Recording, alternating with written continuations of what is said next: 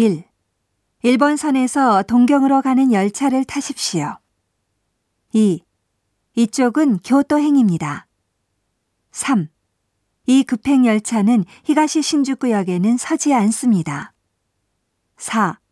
다음 공항행은 9시에 출발합니다. 5. 나고야역에는 3시 40분에 도착할 예정입니다. 6. 세 번째 역에서 내려주십시오. 7. 간다에서 긴자선으로 갈아탑니다. 8. 계단을 올라가서 건너편 플랫폼에서 기다리세요. 9. 사고로 인해 운행이 지연되고 있습니다. 10. 고장으로 인해 운행을 보류하고 있습니다.